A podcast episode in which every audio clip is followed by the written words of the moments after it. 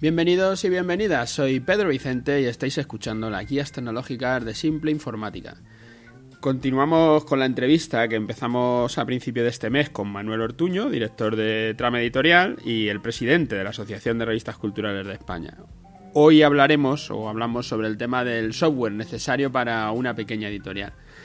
Tanto para esta pequeña editorial como para otras muchas empresas, las necesidades de software como de hardware, como ya decíamos en el programa anterior, pues son pequeñas, porque son empresas, eh, claro, a nivel informático, como ya digo otras veces, pues son empresas pequeñas, de pocas necesidades. Aunque como nos dicen nuestros clientes, todo es poco, pero un poco de hardware, un poco de software, un poco de formación, poco a poco, todo suma y siempre mucho para lo que se ingresa, ¿no? Que en eso estamos de acuerdo. O sea, no, no quiero decir otra cosa, pero bueno, para nosotros, comparado con grandes empresas, pues son cosas pequeñas las que se van necesitando. Ya lo hemos comentado en entrevistas anteriores y sobre todo con las preguntas del TPV, si es necesario para cualquier tienda tener un TPV, que es como decir si es necesario para cualquier negocio tener un software de gestión. La respuesta es la misma, no. No es necesario, todo dependerá de los datos que quieras sacar de tus ventas o de tus procesos, de tus visitas de comerciales, de tus costes de la producción, de los repartos con los autores o de todas aquellas preguntas que te estás haciendo, que quieras hacerte, y de las que quieras sacar datos de tu software de gestión y no lo que tú tienes en la cabeza o lo que te parece que puede ocurrir. Los ordenadores no hacen nada que antes de su existencia, antes de que apareciera el primer ordenador, no se hiciera a mano y sobre papel y aún hoy puedes seguir haciendo a mano y sobre papel, eh, sobre todo cuando los volúmenes de datos son pequeños, puedes seguir haciendo todo lo que se hacía, lo puedes seguir haciendo a mano. Y apuntar cada número en un papel seguro que te pone más cerca del negocio. Y se te ocurren más ideas que si ves un papel con un puñado de números que tienes que interpretar que ha salido desde tu ordenador. Como ya he comentado otras veces, en España la única documentación oficial que tienes que presentar en Hacienda es tu contabilidad, que la mayoría de las empresas, eh, incluida nosotros, presentamos a través de una gestoría, que es a la que le damos las facturas emitidas y las facturas recibidas. Y de las que de esta gestoría lo que esperamos es como que nos digan cómo presentar nuestras cuentas para intentar pagar lo menos posible dentro de la ley. Pero tú puedes emitir tus facturas en un blog de facturas manualmente o las puedes emitir en un procesador de textos como Word, coger y haces ahí tu factura con su número, su fecha, sus datos que necesitas oficialmente y emitir las facturas, o desde una hoja de cálculo, o desde una base de datos como la mayoría de las empresas ya hacemos, ¿no? Tenemos una base de datos que automáticamente pues te saca todos los datos menos los que tienes que poner propios, lo que se haga en ese momento, el producto que vendes, ¿no?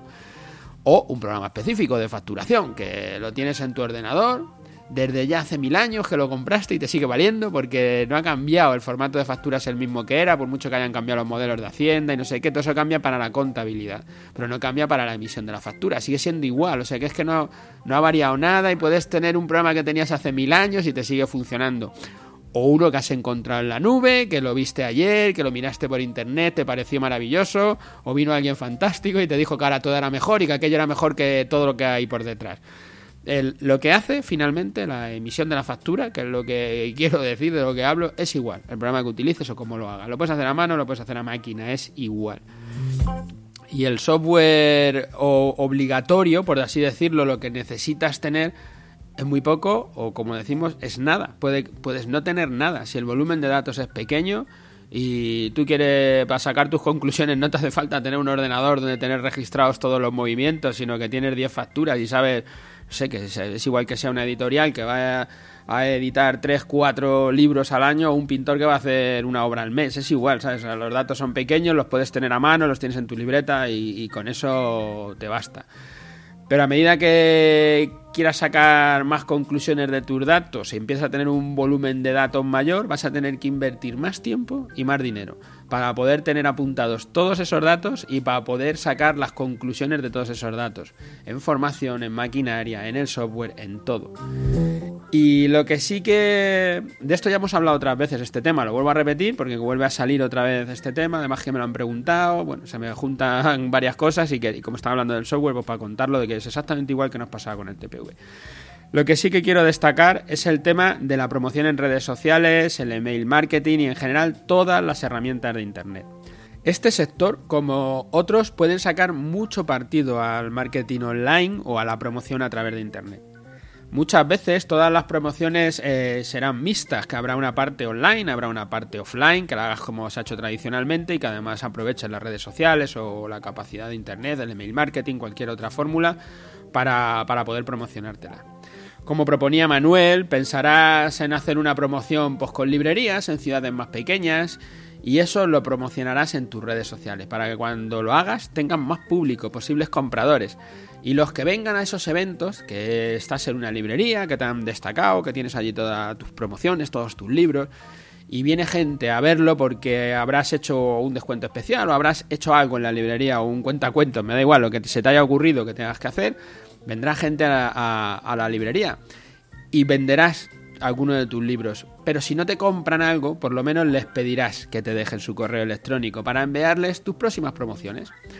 O para hacer una promoción especial con ese mismo librero de confianza en su ciudad y que tú estarás diciendo que esa promoción existe, que eso que estás haciendo con el librero de su ciudad existe sin tener que llegar hasta allí. El librero puede estar en su casa, en Vigo, en donde esté, y tú de repente aparecerás por allí. Bueno, tú no vas a aparecer, pero aparecerán tus clientes, esa gente que te dejó su correo y que ahora les envías un correo diciéndole.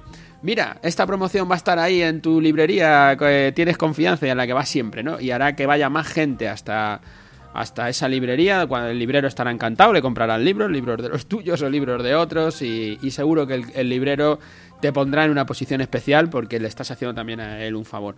Todo esto es ayudarse de estrategias online, ¿no? Para intentar conseguir más clientes o conseguir más ventas. A mí me parece que este sí es un tema que a nivel comercial ya no es optativo. Tener una web es obligatorio, pero ya no vale con eso. Ahora tienes que hacer promoción en Internet. Hace unos años se hacía intentando ser el número uno, digamos. Como nadie lo hace, yo soy el primero que utiliza técnicas en Internet, estrategias de venta por Internet, para ser el número uno. Y hoy, con muchas empresas ya compitiendo en Internet, lo utilizamos como un canal más, muy económico y con muy buenos resultados, pero que lo tienes que utilizar, porque si no te, vas quedando atrás. A mí me parece que es fundamental esto que, decía Manuel y que a mí me parece siempre, lo llevo diciendo en todos los capítulos, ¿no?